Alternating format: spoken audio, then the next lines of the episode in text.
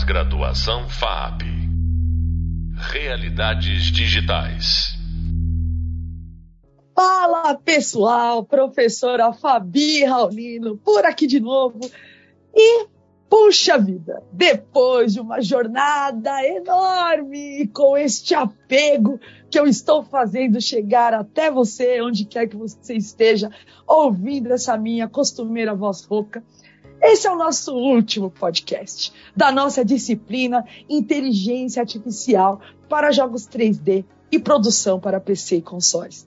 Você aí que fez toda essa jornada na nossa pós-graduação, é, é uma honra chegar aqui e fazer esse podcast que fala realmente do final de ciclo, do final de ciclo do herói, que é a otimização.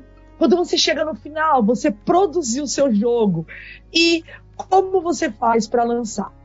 Não tinha como fazer isso sem repetir a figurinha dourada do nosso álbum de convidados de podcast. Então, eu trouxe hoje a pessoa com maior experiência em gestão de projetos de jogos que eu conheço no mundo, né? Afinal, a Wildlife Studios é uma das unicórnios, né? Começou como startup brasileira e hoje é uma empresa global, uma referência em jogos em todo o mundo.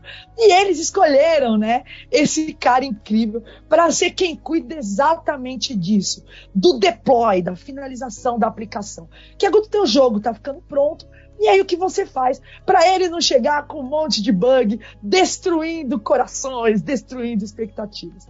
É ele, o Reinaldo, que esteve com a gente no nosso podcast sobre digital e meta-humans. É sempre bom lembrar, né, que o Reinaldo é Developer Experience Engineer na Wildlife Studios e atua com essa gestão de equipes e otimização de negócios, tecnologias e fluxo de trabalho. Seu trabalho tem tudo a ver com o nosso podcast, já que ele circula entre equipes de desenvolvedores em busca das mais específicas otimizações.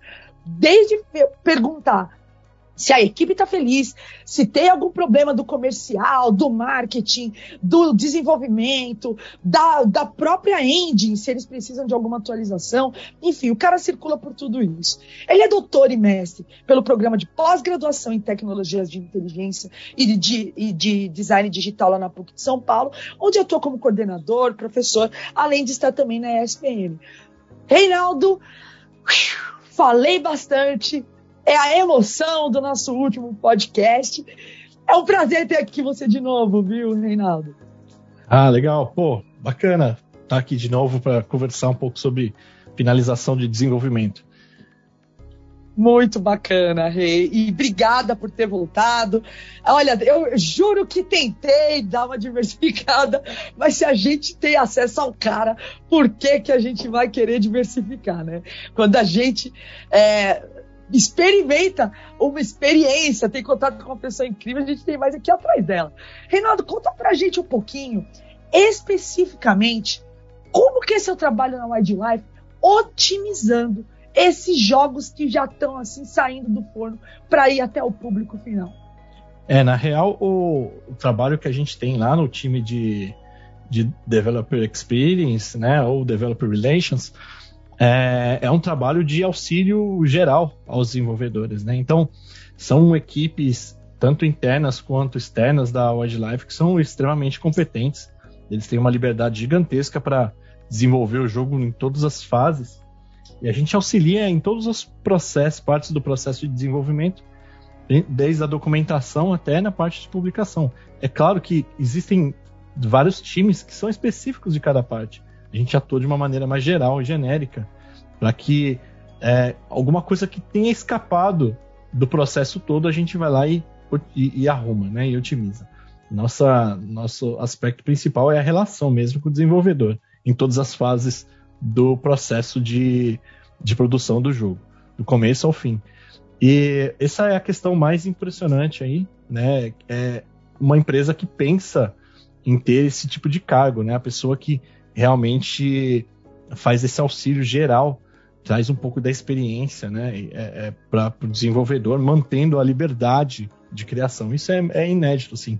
É uma coisa que eu não, não tinha visto antes, mesmo trabalhando há muito tempo no mercado. Então eu é basicamente isso que eu faço lá. é, junto com um time de, de DevRel, que é muito bom também.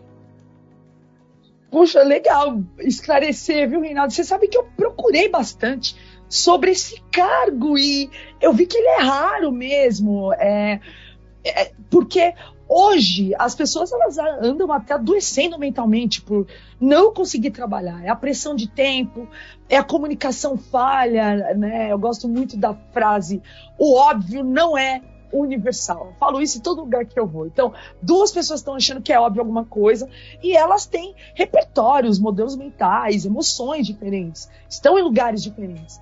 E quando a comunicação ela falha, as pessoas até adoecem. Então é muito legal ter essa pessoa circulando, porque manter as equipes saudáveis, né? E eu entendi, você circula por todos os momentos, muito legal isso, é acompanha a vida do nascimento, né? Até os primeiros passos de um projeto, mas especificamente, Reinaldo, na conclusão.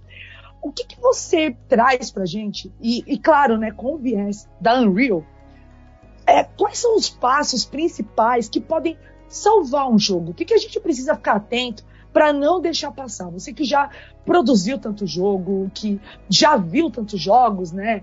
Casos como o Cyberpunk, que depois de quantos anos? Sete, né? É, demorou bastante para fazer. Acho que foi sete anos de desenvolvimento. É, muitos anos e acabou chegando é, a ser lançado e mexeu muito com expectativa. Era o Ken Reeves falando do jogo, a expectativa alta como tudo na vida faz com que a gente chegue mais rápido a uma frustração. Então, para evitar, a gente não quer isso. Para a galera que produz o que a gente joga no mundo como indústria de entretenimento, quais são as dicas, quais os testes, quais os recursos da Unreal que a pessoa não pode deixar de ver para deixar esse jogo melhor? Bom, a, a, primeira coisa quando vai se desenvolver um jogo e vai lançar ele é fazer os testes exaustivos, né? porque, é, como aconteceu com esse caso que você falou, o, o jogo ele chegou todo, todo com problemas na mão do consumidor final. E isso é até normal, tá? Se você for um desenvolvedor indie. O problema é que no jogo muito grande, né? E quando você dá essa expectativa, você atrai todo tipo de, de hater também pro seu, pro seu game, né? É, aconteceu, se não me engano, é, com o Duke Nukem Forever, que ele, acho que ele demorou, eu, eu, vou, eu vou chutar aqui o que eu, que eu me lembro, mas ele demorou 20 anos para ser feito. E quando saiu, virou uma piada.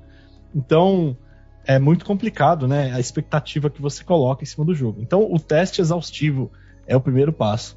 Existem várias maneiras de você fazer testes de, de do seu jogo, né? Tem a maneira é, com testes de software, basicamente. E depois gameplay mesmo. Botar testadores para ficar jogando, ficar mostrando.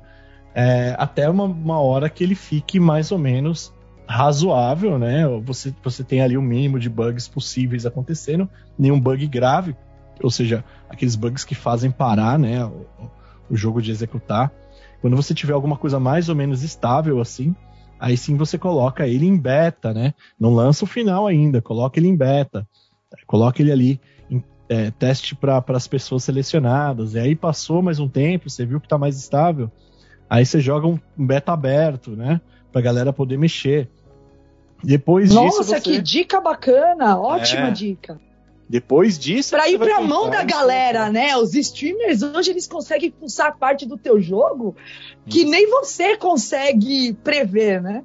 Isso. E se, se, você tiver algum tipo de contato nesse sentido, você pode fazer com que eles mesmos testem o jogo, porque eles vão adorar colocar em primeira mão no canal deles o game, né?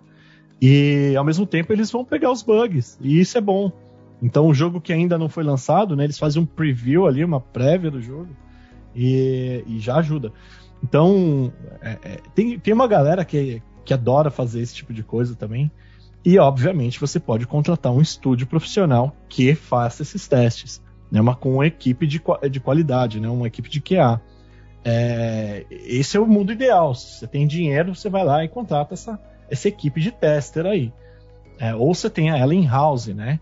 É, isso demora um tempo. É, os testes em si, eles vão aí por muitos meses. E quanto mais você conseguir, melhor. Mas, é, obviamente, nunca fica 100%. Então você tem que saber a hora de parar também e falar, agora seja o que Deus quiser, vamos jogar na, na loja, né? Tem uma hora que você tem que você tem que botar a cara para bater, não tem jeito. E essa escolha é uma questão muito de experiência barra é, profissionalismo, né? Para você poder saber quando que tá na hora de jogar o jogo. Eu acho que se tiver bastante feedback, você já vai começando a perceber isso. É, como é que o seu jogo tá ficando. E dependendo do jogo, é, tem um pós também, né? Que é o acompanhamento da galera que tá jogando, os comentários na internet, o que, que o pessoal tá falando. Esse pós significa que você vai ter que fazer updates, né? Você vai ter que atualizar, vai ter que arrumar o jogo em tempo de execução, enquanto a galera tá mexendo ali, enquanto a galera tá jogando, acompanhando. O jogo, depois que ele é lançado, não acabou seu trabalho. O jogo é vivo. Você tem que ficar ali olhando, medindo, usando ferramenta de métrica para saber quem tá jogando, onde tá jogando. É, user acquisition também, para você conseguir botar mais jogador no seu, no seu game.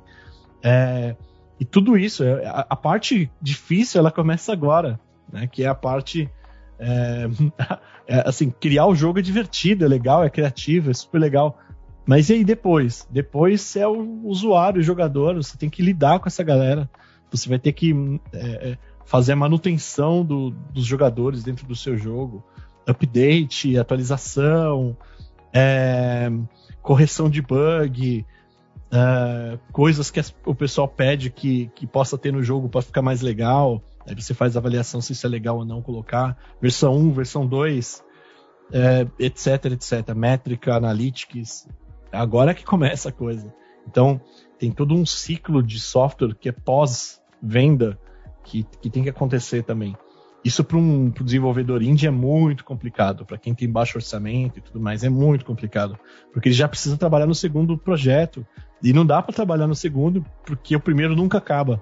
Então, Empresas grandes já têm equipe para isso, mas para quem é menor, assim, é um trabalhão.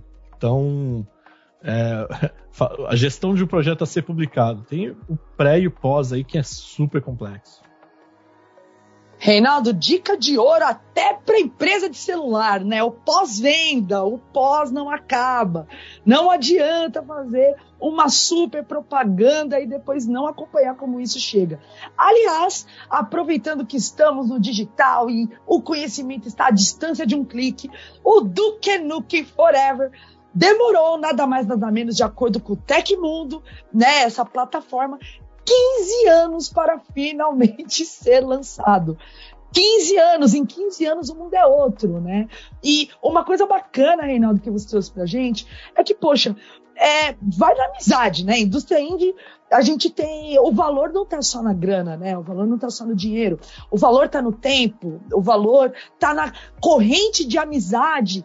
O, a que ponto você consegue entrar em comunidade, é, em contato com a comunidade mundial e por outros meios pedir para a galera testar seu jogo. Já a gente anda vendo muita gente viralizando pela criatividade, por uma boa ideia, né? Então, agora a gente sabe que, claro, a indústria AAA ela tem muito mais poder aquisitivo, mas ela também comete grandes erros. E o indie, embora tenha menor poder é, aquisitivo, também nada impede que algum jogo que nasceu pequeno alce o caminho para grandes mercados. Você, que, que você acha disso? Você concorda? Estou falando alguma besteira?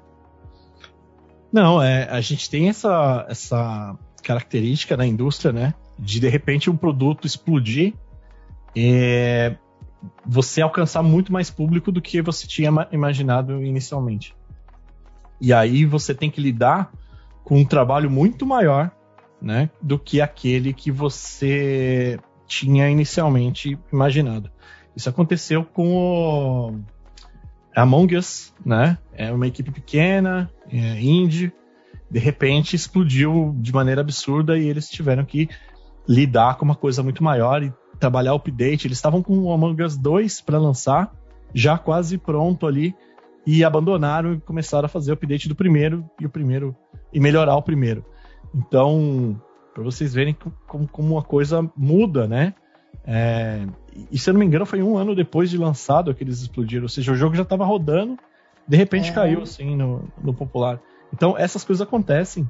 É, é raro, não é, não é toda hora, mas. Acho que você deu até uma entrevista para Folha, né?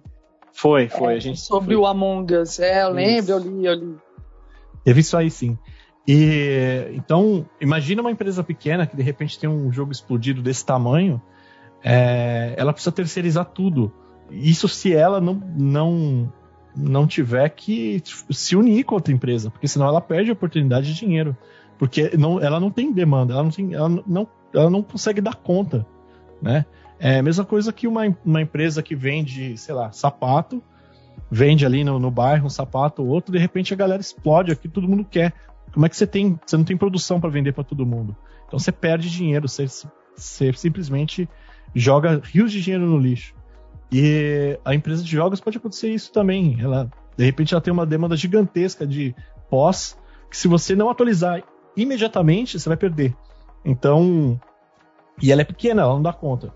Então, essas empresas elas têm que correr atrás de uma parceira, né? Na hora para conseguir fazer alguma coisa nesse sentido. Eu, eu, eu, chamo isso de problema bom, né? Se você tá com esse problema aí, é, é, é bom, é porque tá dando certo. Então, problemas bons a gente gosta. Excelente, excelente. A gente, no nosso primeiro podcast, lá atrás, com o Rossetti, a gente falou muito dessa importância de visão de negócio. E, poxa vida, né? Tem gente que é tão jovem, só fez o jogo porque ama jogo, ama programar, ama desenvolver. E quando vai e, e funciona, realmente é um problema bom tem que ter visão de negócio, tem que ter zero apego, e estudar, continuar estudando, continuar se posicionando. Muito bom. E, lógico, né, Reinaldo, a gente não tem muito tempo, na verdade, é sempre ótimo conversar com você. Eu acho que eu preciso aproveitar até para trazer para você assim. Eu fiz um jogo e a Unreal, ela pergunta pra gente: você quer fazer esse jogo para PC, para console para que tipo de console? Você quer fazer esse jogo para qual plataforma? Reinaldo, conta pra gente um pouquinho quais as diferenças entre as plataformas. E se eu crio para uma, escolho uma e depois eu quero migrar para outra, o que, que eu posso fazer? Bom, é, as plataformas elas têm diferenças muito grandes, principalmente em público. É, o, o, jogador de um, é, ele é diferente do jogador do outro. É, e isso muda tanto que os jogos que fazem mais sucesso em algumas plataformas não fazem em outras. Então, por exemplo, um jogo mobile, de celular, de tablet, essas coisas, tem um público muito mais casual. É aquele jogador que está numa fila de, de ônibus, assim, pega, joga um pouquinho e para. É um jogo casual, né? Ou hyper casual, que também existe esse termo. Já um, um jogador de videogame, no console, ele é um jogador mais hardcore, ou seja, ele quer uma história, ele quer um gráfico, ele quer não sei o que. É um, é um jogo mais caro, é um jogo de 300 reais, 500 reais, depende do jogo. Então. Pra é, comprar, não pra produzir. Pra, pra, pra comprar, sim, sim. Pra produzir é muito é, mais caro ainda. É, de mobile a gente compra o quê? Um dólar, né? Que Ou de graça, da cotação né? do real que tiver quando vocês estiverem ouvindo esse podcast, também não, não sabemos a que ponto vai chegar, mas é, é, é bem mais baixo o valor, né, para aquisição. É, o jogo mobile às vezes, muitas vezes é de graça, né? Então você vai, vai faturar no jogo com coisa dentro dele, que é um in-app purchase, que a gente chama. Ou aplicação, ou, é, venda dentro do, do aplicativo. Então é com upgrade, com coisa nesse sentido. Nos videogames, isso também existe, mas é muito mais comum o modo premium, que você vende o jogo.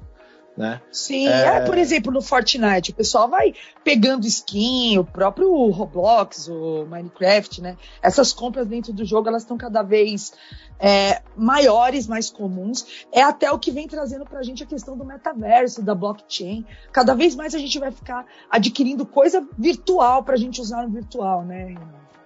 É, e esse, esse modo já existe há um tempo já.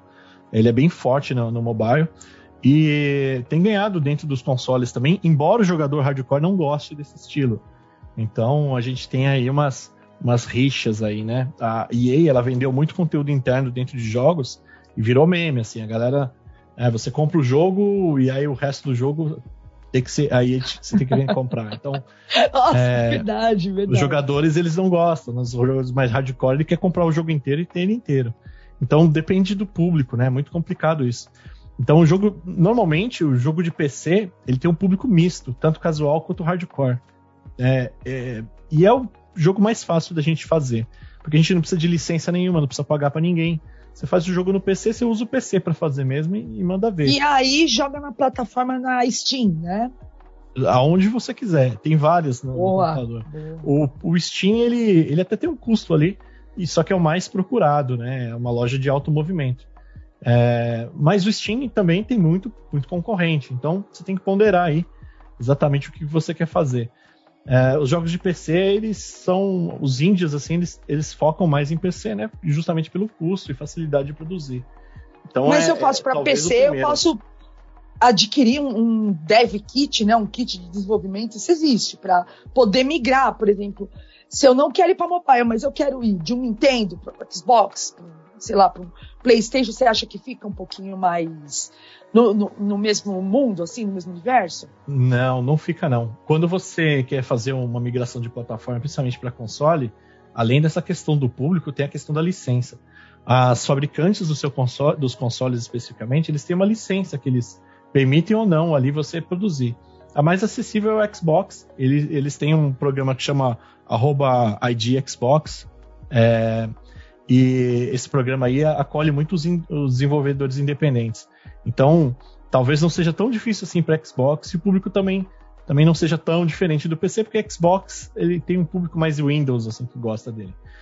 Mas é, para os outros consoles é muito mais difícil, principalmente os da Sony, onde tem aí umas restrições bem grandes aí com desenvolvedores. Tem que ser um desenvolvedor já com experiência. É, mas para celular, é, já você precisa só do celular e um dinheiro para ter a conta ali, né? das lojas. É, é, claro que tem outros trabalhos, né? Mas o porting, assim, que é o nome da, do que a gente faz quando você tem um jogo numa plataforma migra para outra, ele não é tão difícil quanto consoles, assim, porque é, normalmente você tem uns, uns, requisitos que você tem que passar para você produzir nessas plataformas são bem difíceis. Então, digamos assim que o desenvolvedor independente para console ele não não é tão independente assim. Ele não, não tá na garagem da casa dele sozinho. Com certeza ele tem apoio de alguma coisa. Esse é o grande Reinaldo, que, ao contrário de muita gente que eu falei aqui, igual o Murilo, Paula Caroleide, o Rossetti, né? Siga nas redes sociais, vá atrás. Pois é, o Reinaldo é o caminho oposto, é uma pessoa com, com uma agenda, com uma, um, um acesso muito mais difícil. E eu tenho certeza que pra gente aqui, a gente teve um gosto premium, como ele trouxe. Acho que esse gosto premium a gente teve com esse podcast que finaliza a nossa disciplina. A palavra infelizmente está vindo na minha cabeça de puxa, infelizmente terminamos, porque realmente foi uma delícia estar tá aqui produzindo esses conteúdos para vocês, tendo contato com essa galera de quem eu gosto tanto, afinal, Reinaldo é meu parceiro de tantos anos com quem eu já desenvolvi tanta coisa.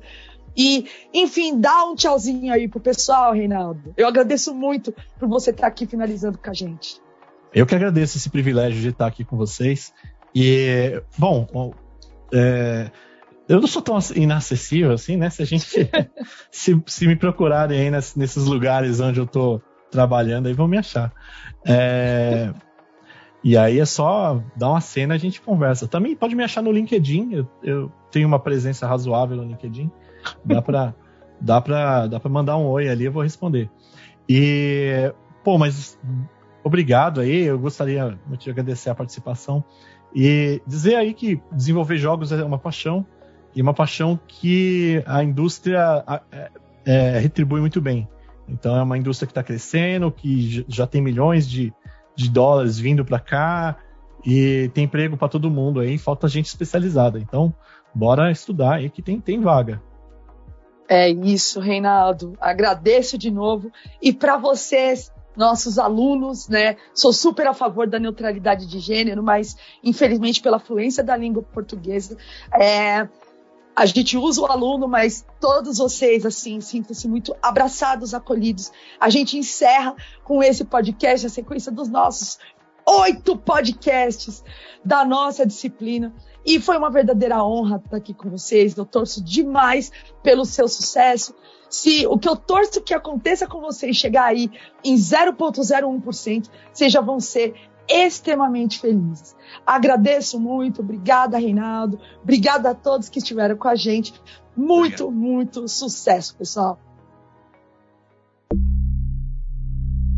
Pós-graduação FAP Realidades digitais.